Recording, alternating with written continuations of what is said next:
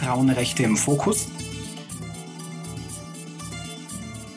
Ja, meine sehr geehrten Damen und Herren, ich begrüße Sie ganz herzlich im Namen der Friedrich Naumann Stiftung für die Freiheit und im Namen der Thomas Dehler Stiftung, dem liberalen Bildungswerk in Bayern. Mein Name ist Konstantin Groth. Ich bin Programmreferent für beide Stiftungen. Ich möchte Ihnen eine kurze Einführung in unsere Veranstaltung geben. Der Titel lautet Frauenrechte im Fokus Iran. Es handelt sich um die erste Veranstaltung einer neuen digitalen Reihe Frauenrechte im Fokus die wir zusammen mit unserem Partner Frauen für Freiheit e.V. durchführen. Und ich möchte an dieser Stelle ergänzen, dass für die beiden Stiftungen, die ich hier vertrete, diese Kooperation von großem Wert ist, dass es ganz wichtige Themen sind, über die wir hier sprechen und dass wir uns auf die kommenden Veranstaltungen sehr freuen. Frauenrechte sind Menschenrechte und wo Frauen nicht die gleichen Rechte zugestanden werden, finden sich immer auch Einschränkungen in anderen gesellschaftlichen Bereichen, die dann alle betreffen. Daher sagt die Situation von Frauen sehr viel über die aktuelle Lage in einem Land aus. Deswegen wollen wir die Situation von Frauen in bestimmten Ländern unter die Lupe nehmen und diskutieren. Das ist die Idee hinter unserer neuen Veranstaltungsreihe Frauenrechte im Fokus. Wir werden ganz unterschiedliche Länder in allen Teilen der Welt uns anschauen. Ihnen allen drei schon mal ein herzliches Willkommen. Ich freue mich sehr, dass Sie bei uns sind. Und jetzt wünsche ich Ihnen einen spannenden und informativen Webtalk und übergebe an Rebecca Schönenbach. Vielen Dank.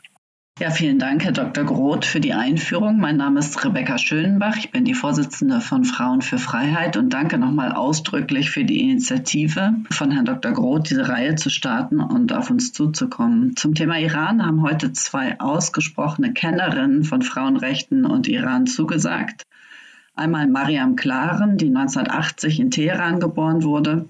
Sie ist Marketingmanagerin und lebt in Köln und ist nach der Inhaftierung ihrer Mutter Nahid Tagavi, ebenfalls Frauenrechtlerin, Aktivistin geworden und seitdem sehr engagiert, nicht nur für die Freilassung ihrer Mutter, sondern auch in der Diaspora der iranischen und überhaupt für die Freiheitsbewegung im Iran. Sie hat nach der Inhaftierung ihrer Mutter die Free Nahid-Kampagne gegründet, um auf die Situation ihrer Mutter aufmerksam zu machen und auch seit September 2022 das Patenschaftsprogramm für politische Gefangene im Iran, das äußerst wichtig ist für nicht nur um eine Freilassung zu erreichen, sondern vor allem auch damit die Gefangenen überhaupt die Haft überleben. Also es ist eine unglaublich wichtige Initiative, die sehr gut funktioniert. Als zweites hat Saba Fasan zugesagt, mit der ich auch schon seit Jahren zusammenarbeite. Sie wurde ebenfalls in Teheran geboren und ist in Deutschland aufgewachsen und war viele Jahre politische Journalistin mit den Schwerpunkten Außen- und Sicherheitspolitik, Integration und Kultur. Aktuell arbeitet sie im Staatsdienst im Bereich Arbeitsmarktpolitik und ist außerdem Vorsitzende des FDP-Ortsverbandes Gendarmenmarkt und Mitglied des Landesvorstands der Berliner FDP.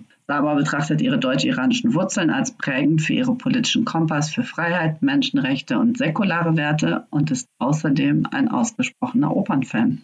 Vielen herzlichen Dank euch beiden, dass ihr zugesagt habt und heute hier seid. Und ich würde mit der ersten Frage starten, die wahrscheinlich alle interessiert. Wie sieht es aktuell im Iran aus? Was ist die Situation der Revolution im Iran? Ja, einen guten Abend in die Runde. Ganz herzlichen Dank, liebe Rebecca, lieber Konstantin Groth, liebe Mariam Klaren. Ich freue mich sehr auf eine wichtige und spannende Diskussion heute Abend. Es sieht auf den ersten Blick so aus, als wäre Ruhe im Iran eingekehrt. Und dieser erste Blick täuscht natürlich, weil solange die Verhältnisse so sind, wie sie sind, solange es dieses islamistische Regime gibt, und solange Menschen mutig und aufgeklärt und friedlich dagegen aufbegehren und sich für ihre Bürgerrechte, für ihre Menschenrechte einsetzen, solange wird es auch keine Ruhe im Iran geben. Frieden ist tatsächlich erst möglich, wenn die Menschen ihre universellen Menschenrechte und Bürgerrechte erreicht haben. Und in diesem, in dieser Situation spielen natürlich die Frauen als soziale Gruppe, die systematisch und auch systemisch von diesem Regime verfolgt wird. Also da hängt eine Systematik dahinter, aber es ist auch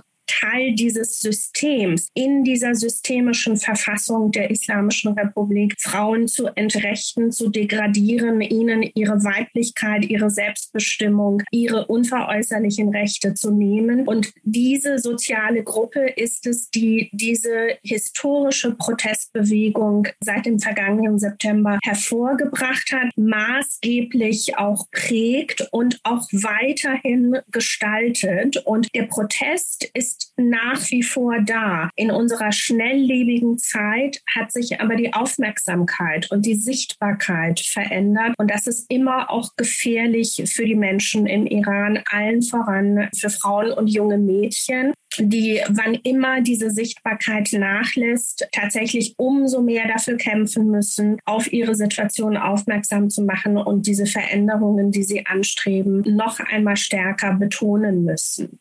Damit würde ich als ersten Impuls schließen. Wie siehst du die Situation, Mariam? Deine Mutter ist ja unter anderem deswegen festgenommen worden, weil sie Frauenrechtlerin ist. Würdest du die Revolution auch als feministische Revolution bezeichnen? Herzliches guten Abend und vielen, vielen Dank, dass wir hier heute dieses Programm haben und eingeladen worden sind, um deine Frage zu beantworten, Rebecca. Ich glaube auf jeden Fall, dass es eine feministische Revolution ist. Wie Sie sicherlich alle wissen, fing es im 16. September 2022 an mit dem Tod von Gina Mahsa Amini, der jungen Kurdin, die in Polizeigewahrsam, weil sie ihr Kopftuch nicht ordnungsgemäß getragen hat, getötet worden ist. Und am nächsten Tag fand ihre Beerdigung in ihrer Heimatstadt Sares in der Provinz Kurdistan statt. Und dort war das erste Mal der Ruf Frau Leben Freiheit zu kurdisch Xinjiang Azadi zu hören. Und das Ganze zog sich dann durch alle Gesellschaftsschichten. Es hat mit den Frauen angefangen, aber relativ schnell haben sich ethnische Minderheiten angeschlossen, wie die Belutschen, wie die äh, Kurdinnen, wie ich gerade schon sagte. Und äh, Frauen haben aus Solidarität angefangen, ihre Hijabs zu verbrennen, ihre Haare abzuschneiden. Und dann relativ schnell kam es dazu, dass das Ganze internationale Aufmerksamkeit bekam. Wir haben, glaube ich, alle Bilder von prominenten Persönlichkeiten gesehen, die vor laufender Kamera ihre Haare geschnitten haben. Und der Ruf Frau leben Freiheit ist im Prinzip zur Parole dieser revolutionären Bewegung geworden. Warum sage ich, dass es eine feministische revolutionäre Bewegung ist. Das kommt ja nicht aus einem luftleeren Raum, dass ähm, durch den Tod von Gina Mahsa Amini auf einmal Frauen sich gedacht haben, so geht das nicht weiter. Wenn wir uns die Historie der Islamischen Republik Iran anschauen, die 1979 mit der Übernahme der Mullahs begonnen hat, waren es von Anfang an auch die Frauen, die sich dagegen gewehrt haben. Die Mullahs haben im Februar 1979 die Macht ergriffen und am 8. März 1979 waren erstmalig Tausende, sagt 100 100.000 Frauen in Teheran auf der Straße und haben gegen die Zwangsverschleierung demonstriert. Und so zieht sich das durch die gesamten letzten vier Jahrzehnte. Es sind immer wieder Frauen, die die Speerspitze des Widerstands aufzeigen im Iran, weil sie, wie genau Saba eben gesagt hat, entmenschlicht werden, entrechtet werden. Wenn man sich die iranische Scharia-Gesetze und die iranische Gesetzgebung anschaut, ist es nicht nur eine gefühlte Komponente, dass wir sagen, eine Frau wird in einem islamistischen Land Land unterdrückt. Dort ist es sogar rechtlich legitimiert. Eine Frau ist halb so viel wert vor Gericht wie ein Mann. Eine Frau darf nicht tanzen auf der Straße, darf nicht singen, darf kein Fahrrad fahren. Eine Frau äh, muss die Erlaubnis ihres Mannes haben, um auszureisen und so weiter und so fort. Und das Ganze, ähm, deswegen spreche ich vom Luft, nicht luftleeren Raum, mündete dann im letzten September ähm, in, in den Tod von Gina Master Amini, das meines Erachtens lediglich ein Tropfen war, der das fast zum Überlaufen gebracht hat und die Frauen dazu bewegt hat, sich endlich dieser Ketten zu entfesseln. Du hast ja gerade angesprochen, Mariam, dass das bei weitem nicht die ersten Proteste von Frauen sind. Tatsächlich hat das Regime direkt nach der Machtergreifung 1979 als erste Maßnahme Gesetze gegen die Freiheit von Frauen eingeführt, unter anderem die Zwangsverschleierung die zur Pflicht wurde. Aber was wir uns, glaube ich, hier sehr schwer vorstellen können, ist, wie sich das auswirkt. Also wie sieht zum Beispiel der Alltag im Iran aus, Saba? Ja, also man muss sich das wirklich so vorstellen. Ich versuche auch immer Bezüge ähm, und Vergleiche zu unserem Lebensalltag in Europa, in den USA, in, in der freien Welt äh, zu ziehen. Und praktisch alles, was für uns in unserem Alltag in beruflicher Hinsicht, in kultureller, in gesellschaftlicher Hinsicht eine Selbstverständlichkeit ist. Errungenschaften, die wir aber als Selbstverständlichkeit ansehen, ist praktisch unmöglich im Iran. Und ich will dazu mal einen Vergleich ziehen. Wir sind ja die, die letzten Züge einer globalen Pandemie, äh, was in, in der Formulierung Pandemie schon drinsteckt, liegen hinter uns. Diese Pandemie hat bei uns allen Spuren hinterlassen. Für eine gewisse Zeit mussten wir am Anfang dieser Pandemie tatsächlich die Kulturstätten in dieser Republik mussten geschlossen werden, weil niemand diesen gefährlichen Virus einschätzen konnte. Also Opernbetriebe Betriebe, Theaterbetriebe, Konzertbetriebe mussten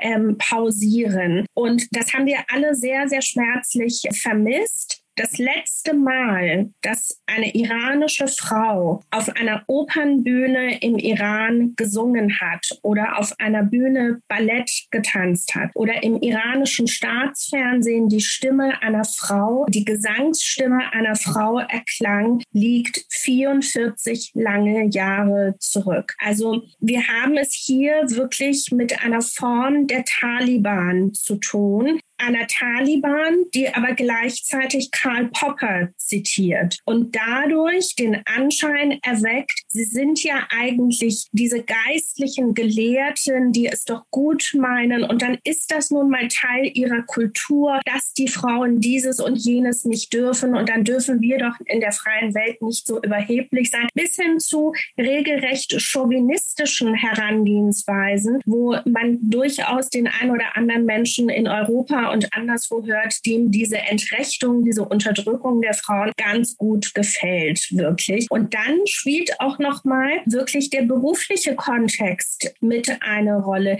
Wir als selbstbewusste, moderne Frauen können so ziemlich, also wenn unsere Gesundheit hoffentlich das zulässt, so ziemlich jeden Beruf wählen, den wir uns gut vorstellen können, für den wir uns in einer Ausbildung anstrengen wollen und dann eben auch unsere beruflichen Ziele verwirklichen wollen. Im Iran ist es von vornherein ausgeschlossen, dass eine Frau Richterin werden kann. Wer ein Jurastudium anstrebt, weiß vom ersten Tag, als ein weibliches Geschlecht ist mir das Richteramt verwehrt. Das gilt auch für viele naturwissenschaftliche Studienfächer, bis hin dazu, dass am Anfang dieser Diktatur sämtliche Bildungsinstitutionen, die Universitäten geschlossen wurden, um sie einer kulturellen islamistischen Revolution unterziehen zu können. Es ist diesem Regime nie gelungen, diesen, diesen völkischen Gedanken, dieses islamistische Gedankengut bei den Menschen zu verankern. Es gab in der iranischen Zivilgesellschaft Gesellschaft von Tag eins einen sehr, sehr robusten, friedlichen und mutigen Widerstand gegen diese, dieses islamistische, gegen diese islamistischen Rückschritte. Insofern, die Iraner sind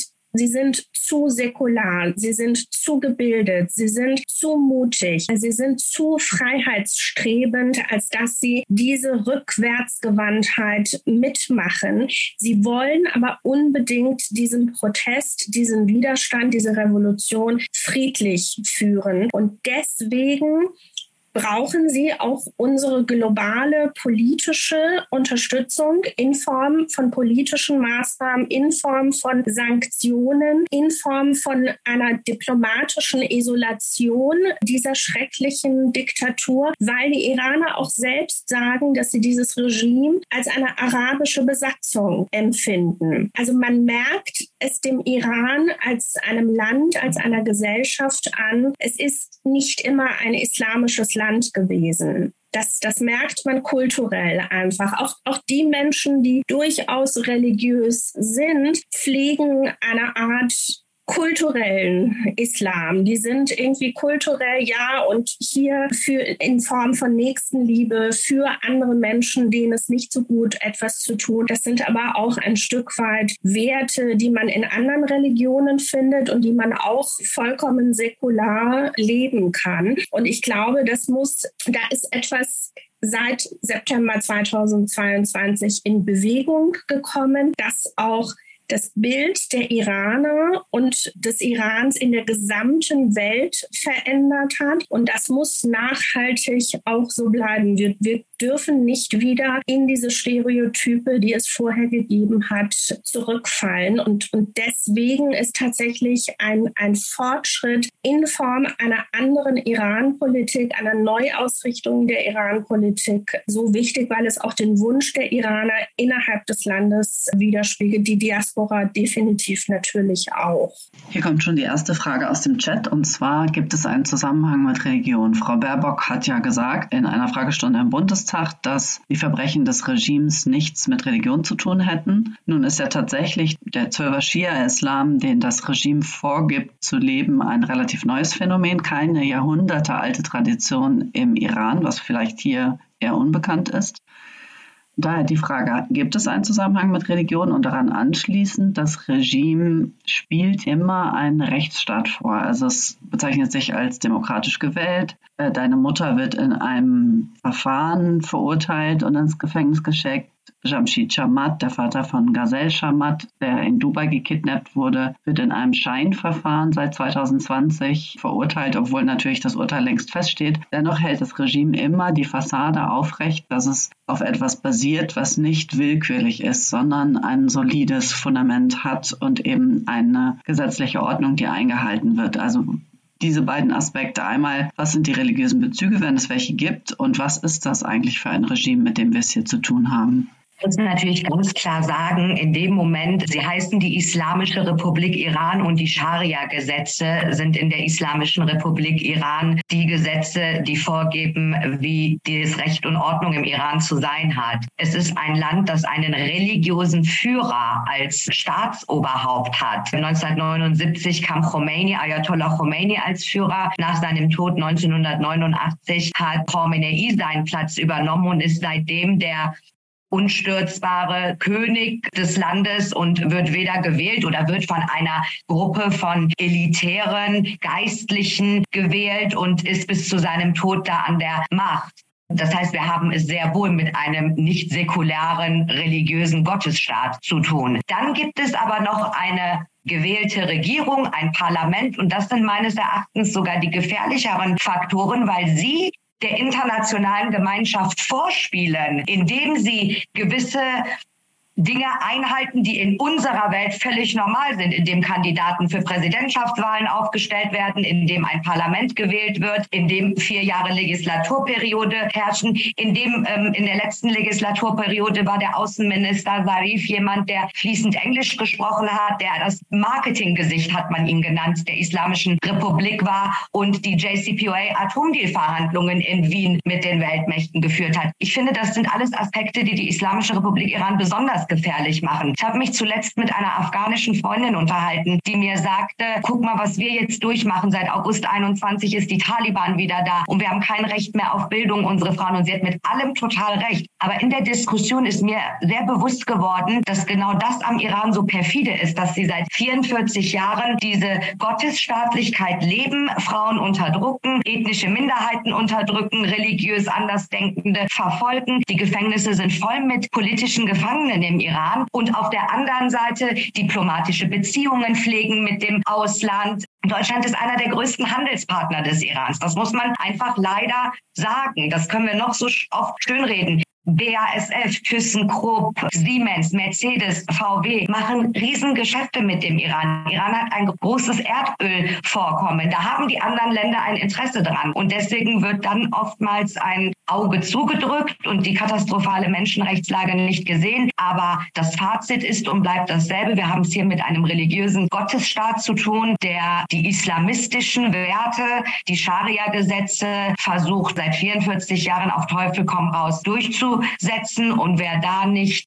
mitspielt, wird entweder inhaftiert, wird auf den Straßen erschossen oder ähnliches.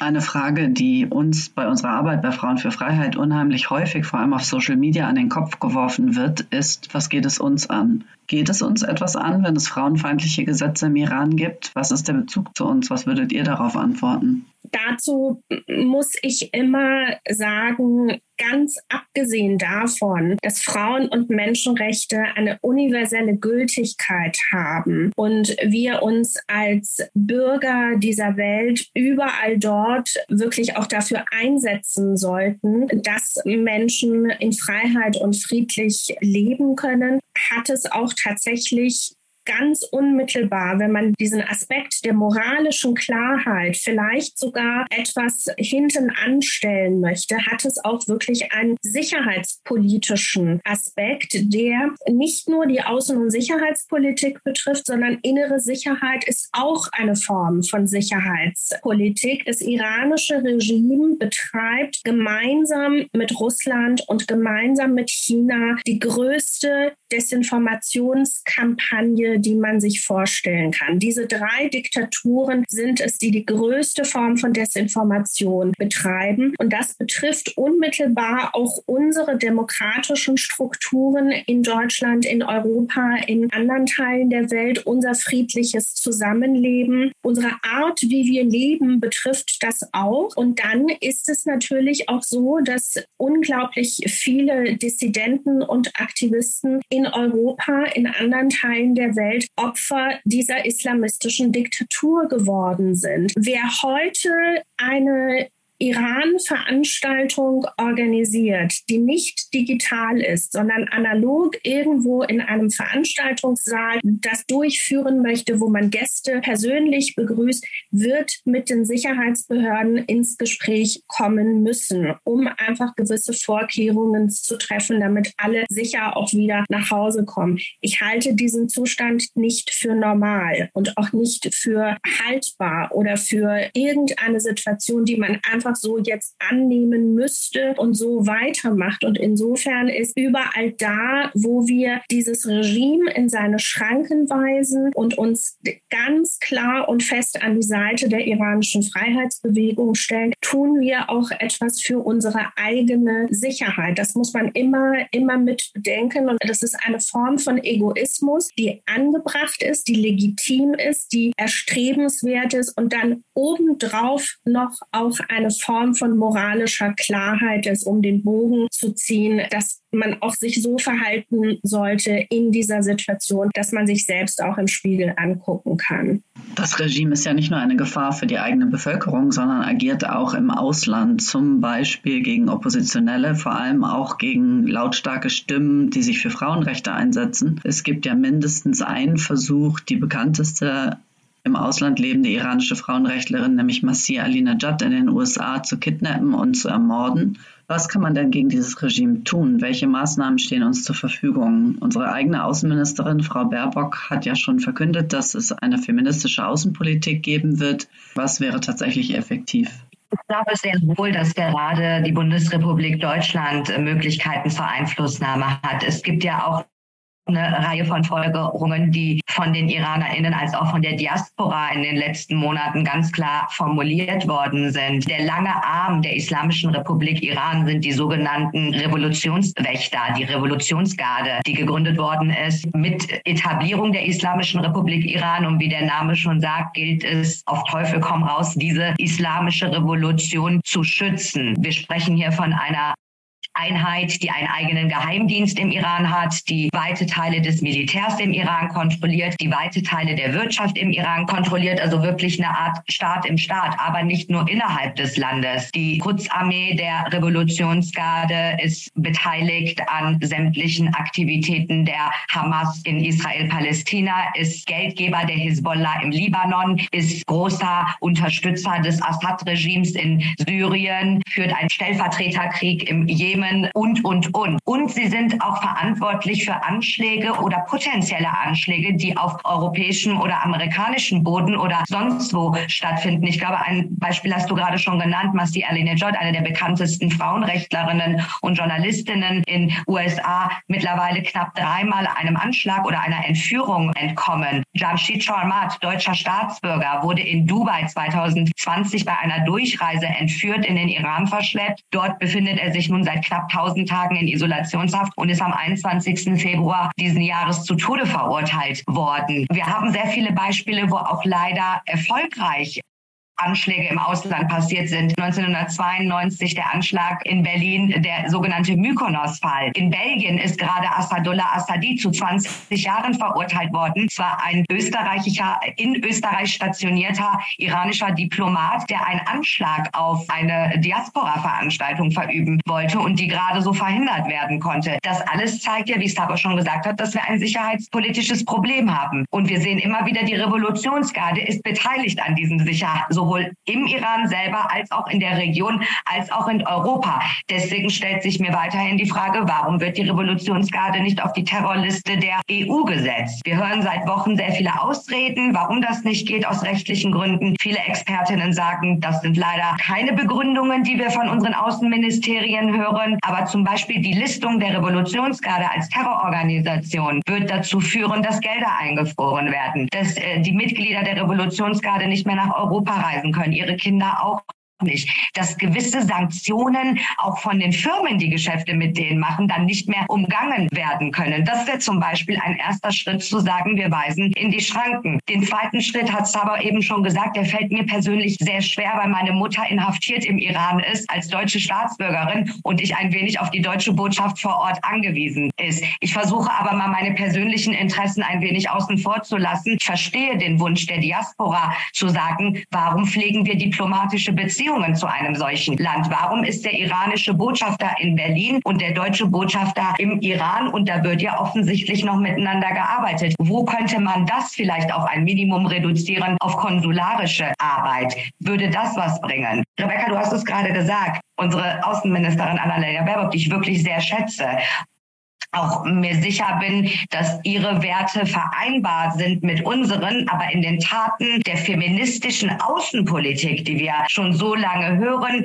sehe ich nicht viel. Ich sehe sehr viel Reden, sehr viel äh, Energie und sehr viel Leidenschaft, die ich ihr auch abnehme. Aber ich erwarte von meinen PolitikerInnen, die wir gewählt haben, die uns schützen müssen, die Staatsbürger schützen müssen. Meine Mutter ist seit zweieinhalb Jahren als deutsche Staatsbürgerin im Iran inhaftiert, in einem Scheinprozess zu zehn Jahren verurteilt worden, weil sie sich für die Rechte der Frauen eingesetzt hat und weil sie deutsche Staatsbürgerin ist. Das ist noch ein Punkt, den leider Europa und Co. nicht sehen wollen. Ausländische Staatsbürgerinnen und Doppelstaatsbürger werden im Iran inhaftiert und als Geiseln, als Verhandlungsmasse gegen das Zweitland angesetzt. Eine klassische Geiseldiplomatie, womit übrigens die Islamische Republik Iran bereits bei Machtübernahme angefangen hat, als sie die gesamte amerikanische Botschaft über ein Jahr in Geiselhaft genommen haben. Will damit sagen, es gibt so viele Faktoren, wo eigene Staatsbürger bedroht sind, wo Menschen hier auf europäischem Boden bedroht sind alle Frauen im Iran bedroht sind und in der Region für Destabilität sorgen. Und dann macht es mich wirklich lässt es mich oftmals ratlos zurück, wenn ich sehe, dass wir sehr, sehr wenig Ergebnisse sehen. Und damit meine ich nicht die paar Sanktionen, die dann erhoben werden auf Einzelpersonen, zehn, zwölf Stück, der ähm, Polizeichef von Teheran. Also das wird keinen hinterm Ofen hervorführen in der Islamischen Republik Iran. Du noch was dazufügen, Saba, weil du eben schon mit den Maßnahmen angefangen hattest? Das kann ich gerne tun und ich würde gerne noch mal einen Aspekt beleuchten, der vielleicht für unsere Zuhörer auch noch mal ganz interessant sein kann. Also auch vor dem ganz besonderen persönlichen Hintergrund, dass die Mutter von Mariam unrechtmäßig inhaftiert ist. Das, also das eine, der, der moralische Ansatz, wie will man dieses Regime isolieren, wie will man diese Diktatur isolieren und dann auch der ganz realpolitische Ansatz, was äh, möchte man so schnell wie möglich tun und erreichen, damit Menschen wie die Mutter von Mariam und so viele andere endlich freikommen und endlich endlich wieder in Freiheit sind. Und da ist es wirklich ganz, ganz praktisch möglich, Moral und Realpolitik miteinander zu verbinden. Man kann den iranischen Botschafter ausweisen. Man kann die diplomatischen Beziehungen auf eine Geschäftsträgerebene herunterstufen. Das, was möglich ist, um wirklich Menschen, die unmittelbar vor Ort die Unterstützung unserer Diplomaten brauchen, weil sie deutsche Staatsangehörige sind, zu gewährleisten, gleichzeitig auch diese diplomatische Isolation zu beginnen. Beides ist machbar wir haben hier in Deutschland tatsächlich ein Problem, dass zwei Dinge nicht möglich sind in unserem außenpolitischen Establishment. Strategisches Denken und Multitasking. Beides gehört zusammen. Man muss tatsächlich nicht Angst vor der eigenen Courage haben und man muss gewisse Ebenen, gewisse Felder zusammendenken, um Lösungen zu finden und zumindest einmal Ansätze in die Tat umzusetzen. Und ich bin absolut bei euch, dass natürlich das, was seitens der Europäischen Union und auch seitens unserer eigenen Bundesregierung kommt, viel zu wenig ist. Bemerkenswert finde ich einen Aspekt. Diese historische Freiheitsbewegung hat im September 2022 begonnen. Bereits im Oktober gab es die erste Sanktionsrunde, die jetzt auch mehrmals erweitert wurde. Es wurde zumindest einmal die Formulierung offen in die Weltöffentlichkeit ausgesprochen. Man prüft die Einstufung der Revolutionsgarde als terroristische Organisation. Das wäre vor 20 Jahren, vor 15 Jahren, vor 10 Jahren undenkbar gewesen. Das sind alles historische Bausteine unsererseits, die in Bewegung gekommen sind. Es ist aber trotzdem viel zu wenig. Es ist immer noch kein strategischer Ansatz, hier Veränderungen herbeizuführen. Und was mir wichtig ist, es ist möglich, die Revolutionsgarde als Terrororganisation einzustufen. Das ist eine Maßnahme, die unbedingt seitens Europas kommen muss. Es ist juristisch machbar. Wer sagt, dass das keine juristische Grundlage hat, bedient sich eigentlich einer iranischen Desinformation. Und das ist einfach, also das ist, dieser Kontinent hat zu viel an Elend und Leid und Entrechtung und Diktatur erlebt in Europa, um sich einer solchen Desinformation zu bedienen. Und das ist dieses Kontinentes nicht würdig. Und das schulden wir uns selbst und das schulden wir der iranischen Zivilgesellschaft, dass wir diese juristischen Fakten so benennen, wie sie sind, nämlich, dass die Einstufung der Revolutionsgarden absolut machbar ist. Denn die Definition von Terrorausübung und das auch in Europa ist es, was die Revolutionsgarde tut. Und zum ersten Mal tut sie das in, in absoluter Sichtbarkeit im Krieg gegenüber der Ukraine, was nur mehrere Flugstunden von uns in Europa entfernt ist, was auf europäischem Boden passiert. Zum ersten Mal seit Jahrzehnten ist ein souveräner Staat auf diesem europäischen Kontinent angegriffen worden und ist in seiner Existenz bedroht. Und der Iran ist mittlerweile als ein Unterstützer von Russland Teil dieses Ukraine-Krieges. Spätestens dann ist da eine juristische Grundlage, um die Revolutionsgarden als Terrororganisation einzustufen. Also Schluss mit diesen Ausreden. Das ist ein politischer Schritt, der, der kommen muss und der tatsächlich auch eine Wirkung in die richtige Richtung entfalten wird. Tatsächlich unterstützt der Iran Russland ja nicht erst seit dem Eingreifen im Ukraine-Krieg oder beziehungsweise im russischen Angriffskrieg auf die Ukraine mit Drohnen, sondern schon sehr viel länger. Also spätestens seit 2012 bei Sanktionsumgehung und Geldwäsche. Es gibt Zusammenarbeit bei Satelliten und auf mehreren anderen Ebenen. Aber da gibt es ja dann zwei verschiedene Ebenen. Die eine ist die politische Ebene, gegen Diktaturen vorzugehen, wie eben der iranischen Diktatur. Und die andere ist, was kann jeder Einzelne tun? Hier kommt eine Frage aus dem Chat. Ich fühle mich so hilflos angesichts zum Beispiel der Vergiftung von Schulmädchen.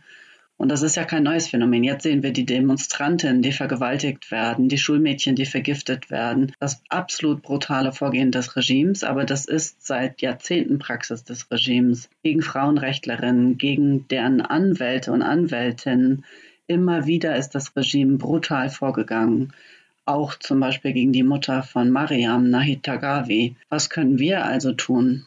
Also ich setze ja sehr auf die der Zivilgesellschaft in Ländern wie unseren. Also was jeder Einzelne tun kann, ist an allererster Stelle sich informieren. Das heißt auch up to date bleiben, was passiert im Iran gerade. Rebecca hat es gerade schon gesagt. Im Moment haben wir diese Vergiftungswelle an den Schulen, wo Schülerinnen systematisch vergiftet werden in fast allen Provinzen Irans und tausende Mädels schon wirklich erkrankt sind daran. Wir haben seit drei Tagen wieder sehr intensive Proteste im Iran. Heute habe ich sehr viele Videos gesehen. Ich merke das immer daran, wenn das Internet gedrosselt wird. Ich telefoniere mit meiner Mutter über eine Internetleitung. Und wenn diese Leitung nicht gut ist, weiß ich, Internet ist gedrosselt und dann weiß ich auch, warum es gedrosselt ist, weil es bestimmt wieder Aufrufe dafür gab, auf die Straßen zu gehen. Also was jeder Einzelne tun kann, ist sich informieren. Ich empfehle wirklich jeden einzelnen Accounts zu folgen in den sozialen Medien, die sich mit dem Thema Iran besonders befassen. Wer mich unterstützen möchte, möchte unter dem Hashtag FreeNahid, sowohl auf Twitter als auch auf Instagram. Ich bin mittlerweile nicht nur mehr eine Familienbetroffene. Ich informiere sehr viel grundsätzlich über den Iran, über besonders über das Thema politisch motivierte Inhaftierungen. Und auch wenn man denkt, ich habe ja nicht viele Follower, was bringt das, wenn ich etwas like oder reposte? Doch, es bringt was. Es schafft Sichtbarkeit, es schafft Reichweite. Schreibt euren Bundestagsabgeordneten. Jeder hat in seinem Wohngebiet, wo er ist, einen Vertreter, der gewählt gewählt worden ist und in Berlin die Stimme dieser Stadt, dieses Gebiets sein muss. Ich finde, die Bundestagsabgeordneten müssen unbedingt mit in die Pflicht genommen werden. Wir haben das schon gemacht durch das Patenschaftsprogramm. 390 MandatsträgerInnen haben mittlerweile politische Patenschaften für Inhaftierte im Iran übernommen. Aber darüber hinaus sind das diejenigen, die in Berlin sowohl aufs Auswärtige Amt als auch aufs Kanzleramt, aber auch auf europäischer Ebene unsere Schallverstärker sein müssen. Das heißt, schreibt einfach den Bundestagsabgeordneten Abgeordneten und bittet sie darum, das Thema Iran zu fokussieren. Es gibt mittlerweile fast in jeder Großstadt, aber auch in kleineren Städten mindestens einmal die Woche, meistens Samstag, Protestkundgebungen, Veranstaltungen wie diese, wo wir gerade sind. Ich kann verstehen, dass man nicht jede Woche etwas tun kann, aber einfach Sichtbarkeit zu schaffen, sich mit den Fällen auseinanderzusetzen, weil ich will einen kurzen Einblick in den Frauentrakt des ewigen Gefängnisses geben, das berüchtigste Gefängnis, wo auch meine Mutter inhaftiert sind. Dort befinden sich aktuell 25 Frauen, darunter zwei Umweltschützerinnen. Das heißt, wenn wir uns die Klimabewegung in Europa anschauen, um mit welcher korrekten Selbstverständlichkeit unsere Jugendlichen freitags auf die Straßen gehen und für den Klimawandel, gegen den Klimawandel demonstrieren. Dafür sind Menschen im Iran inhaftiert, sind gefoltert worden und zu mehr als zehn Jahren verurteilt worden. Die bekannte Menschenrechtsverteidigerin, die mehrere internationale Auszeichnungen bekommen hat, Nargis Mohammadi, ist wieder mal, nachdem sie schon bereits fast ein Jahrzehnt im Gefängnis war, im Iran verurteilt worden und befindet sich im ewigen Gefängnis. Im Frauentrag sind vier Bahai-Bürgerinnen. Das ist eine Glaubensgemeinschaft, die im Iran systematisch verfolgt wird. Da sind zwei Christinnen. Da sind zwei Frauen inhaftiert, die, weil ihre Familienmitglieder ermordet worden sind vom Regime, nach Gerechtigkeit und Antworten gesucht haben. Dafür sind sie seit über zehn Jahren im Iran im Gefängnis. Und es ist wichtig, dass wir Sichtbarkeit für diese Personen schaffen, dass wir sie nicht vergessen, weil der einzige Grund, warum sie im Gefängnis sind, ist, weil sie sich für etwas eingesetzt haben. Und in einer freien Welt würden sie Awards gewinnen, würden sie ausgezeichnet werden. Im Iran werden sie mit Peitschenhieben, Vergewaltigung, Folter und Gefängnismauern bestraft. Und deswegen geht uns das wirklich alle was ein, weil universelle Menschenrechte, die für uns hier selbstverständlich sind, sind fünf Flugstunden von hier entfernt. Ein Grund, jemanden mehrere Jahre wegzusperren. Hier kommt die nächste Frage aus dem Chat und zwar, wie erklären Sie sich das Schweigen der Kirchen zum Iran? Soll ich mal etwas Provokantes dazu sagen? Also es wundert mich nicht, dass die Kirchen, beide, beide Kirchen, sowohl die katholische Kirche als auch die evangelische Kirche hier mit dröhnendem Schweigen auf sich aufmerksam machen. Denn wenn man mal zurückblickt, äh, das iranische Regime und die katholische katholische Kirche haben in den 80er Jahren gemeinsam gemeinsame Sache gemacht, um Verhütungsmittel und die Aufklärung über Verhütungsmittel in Ländern Asiens, also das, das betrifft sowohl den Iran als auch Südostasien, tatsächlich unmöglich zu machen. Beide Kirchen können noch nicht mal ihre eigenen, ihre eigene Entrechtung gegenüber unschuldigen Kindern und Jugendlichen und jungen Erwachsenen, die missbraucht wurden,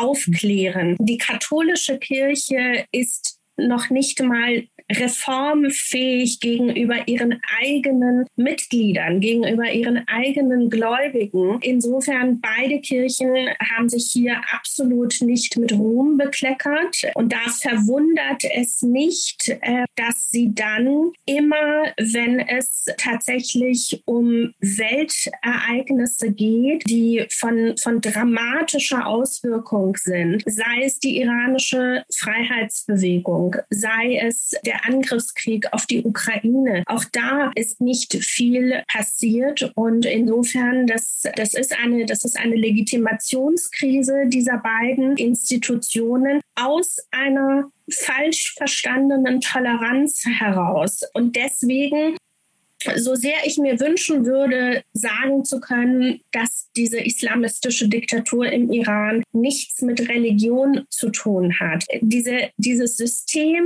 des obersten Rechtsgelehrten, des Velayat Fari, ist ein islamistischer Gottesstaat. Das ist eine iranische Version eines Vatikan. Und insofern, das kann man nicht reformieren. Das, das kann man im, im Fall des Irans, kann man das wirklich nur durch eine durch einen freiheitlichen Staat ersetzen. Und ich glaube, ich habe mir jetzt wirklich Feinde auf allen Seiten gemacht, sowohl bei den Islamisten, den Katholiken als auch den Protestanten. Daran merkt man, dass ich super, super säkular bin.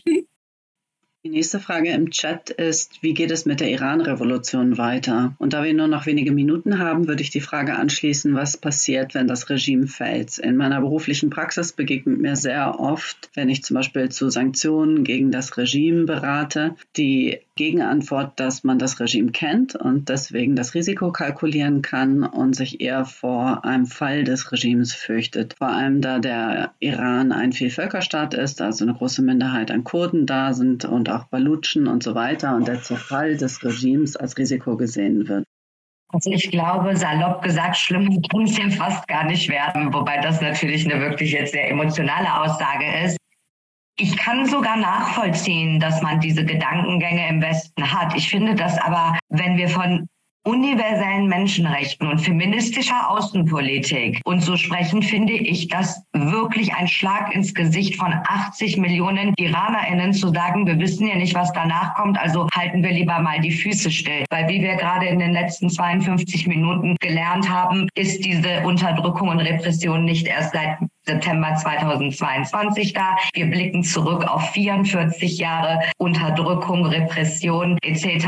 Also angefangen bei den Massenhinrichtungen in den 80ern, den Kettenmorden in den 90ern, der Student der grünen Bewegung 2009 und so weiter und so fort. Also das zieht sich ja komplett seit 44 Jahren durch. Das zeigt aber auch, und das hat Zaba gerade sehr richtig gesagt, dass dieses Regime auch nicht reformierbar ist. Sie haben es mehrfach sogar versucht, indem sie dann äh, Personen Personen wie Khotami an die Macht gebracht haben, der dann eher so diese reformistische, moderatere Variante darstellen sollte.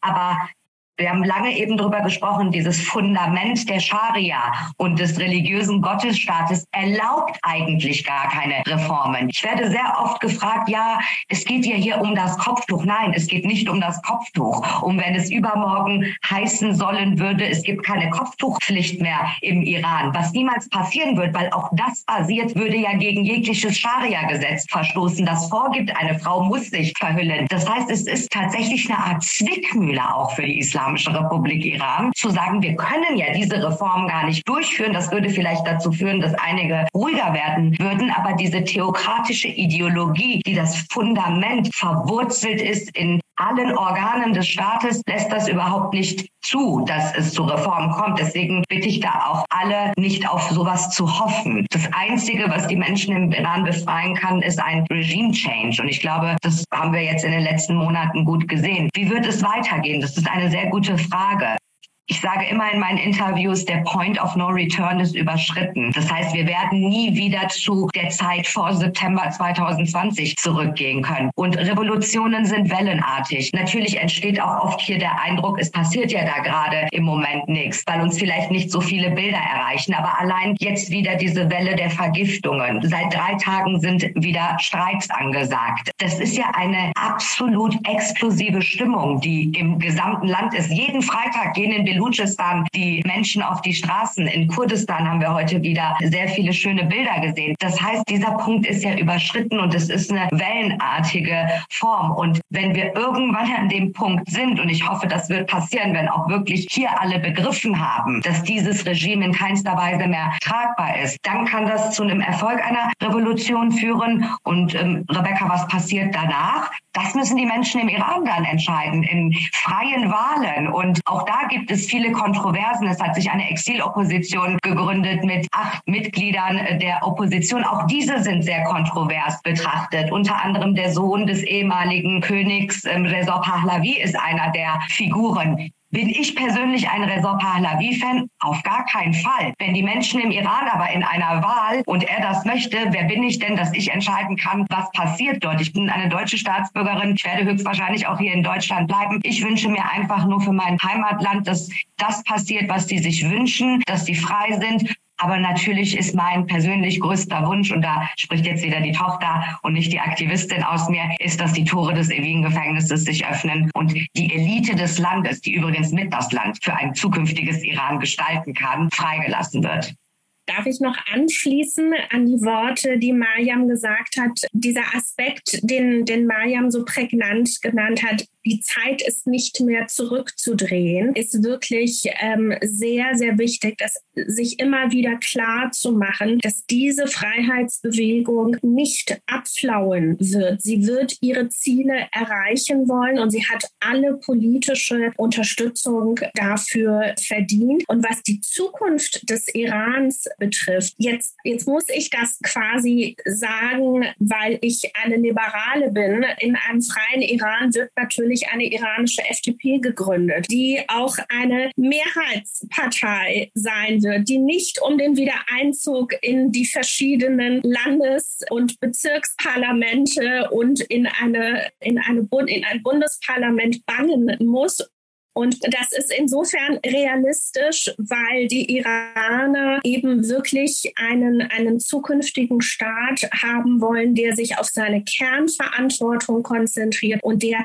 die Menschen frei leben lässt und ihnen zugesteht, dass sie ihre eigene Selbstverwirklichung anstreben und umsetzen können. Und äh, das ist ein ganz, ganz wichtiger Aspekt in dieser iranischen Zivilgesellschaft, selbstbestimmt, selbstverwirklichend leben zu können, keine keinen, keinen Staat zu haben, der einen entrechtet und es gibt tatsächlich, also das war jetzt so mein emotionaler Aspekt, es gibt aber auch einen wirklich faktenbasierten Aspekt, der für die Zukunft des Irans ganz, ganz wichtig ist, damit wir diese Scheu davor verlieren, diese panische Angst in Deutschland und in Europa, dass ein Umbruch im Iran Chaos produzieren würde. Das iranische Bildungssystem ist eines, das nahezu identisch ist mit dem französischen. Die Iran iranische Gesellschaft ist unglaublich gut gebildet. Die Alphabetisierungsrate ist eine sehr, sehr hohe. Die akademische Ausbildungsrate ist eine sehr hohe. Überall dort, wo Iraner sich frei entwickeln können, in der Diaspora, sind sie erfolgreich und vor allem sind sie friedlich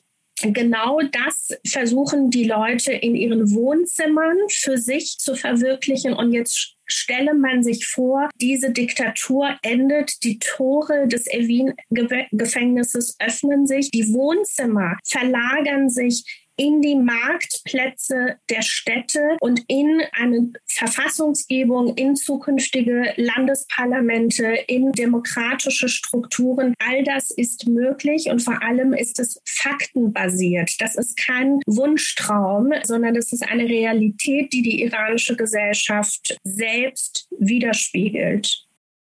Und eine letzte Frage aus dem Chat, und zwar, wenn die Männer und Frauen im Iran das Recht hätten zu wählen, wie viele würden nicht für ein System stimmen, in dem Männer und Frauen gleichberechtigt sind, vor allem von den Männern?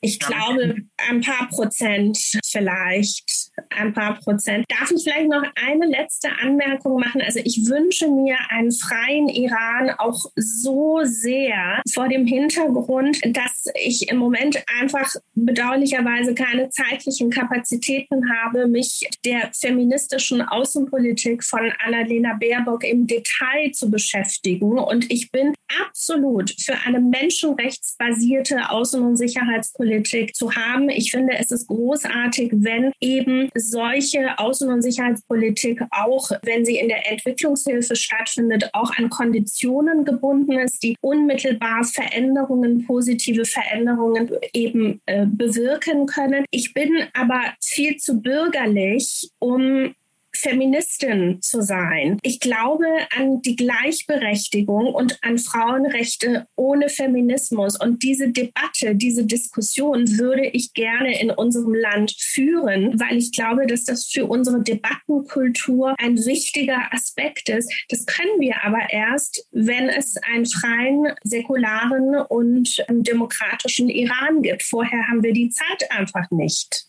war ein schönes Schlusswort. Vielen herzlichen Dank an Mariam Klaren und Sabah Fasan für das Gespräch. Sie können beide auch in den sozialen Netzwerken finden. Sabah Fasan jeweils auf Instagram und Twitter und Facebook unter ihrem Namen und Mariam Klaren auf Twitter unter Mariam Klaren und auf Instagram unter Free Nahid, also Free und der Vorname ihrer Mutter. Wir verlinken das auch nochmal in den Show Notes. Vielen Dank an die vielen Zuschauer beim Live heute und natürlich an die Friedrich-Naumann-Stiftung für die Freiheit und die Thomas-Dehler-Stiftung, dass sie diese Reihe möglich machen. Auf Wiederhören. Vielen Dank, Rebecca. Dankeschön.